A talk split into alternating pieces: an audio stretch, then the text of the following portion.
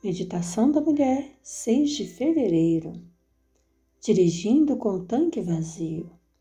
Perto está o Senhor de todos que o invocam, de todos que o invocam em verdade. Ele satisfaz o desejo dos que o temem, ouve seu clamor e o salva. Salmo 145, versículos 18 e 19.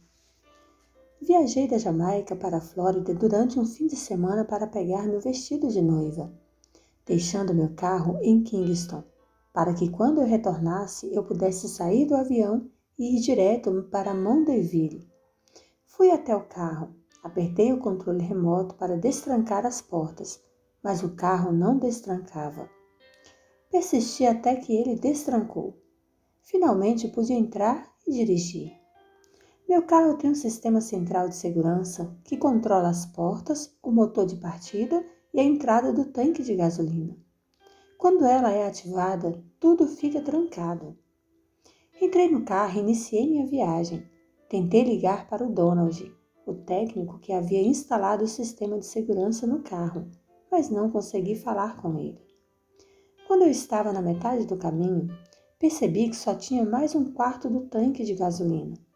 Então, parei em um posto para abastecer. Para minha surpresa, eu estava trancada no carro e o sistema de segurança não desarmava.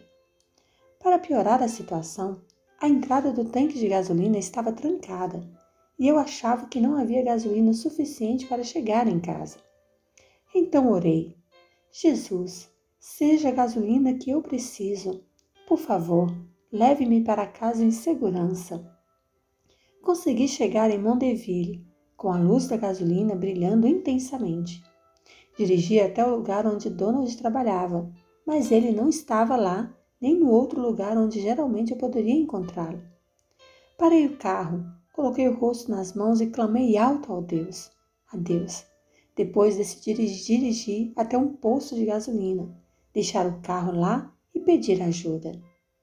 Contudo, enquanto eu estava parada em um semáforo, Olhei para o lado e vi um carro familiar. Donald, mas ele não me viu.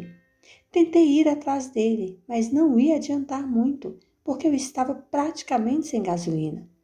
Então, vi duas mulheres e perguntei se eu poderia utilizar o telefone delas para fazer uma rápida ligação.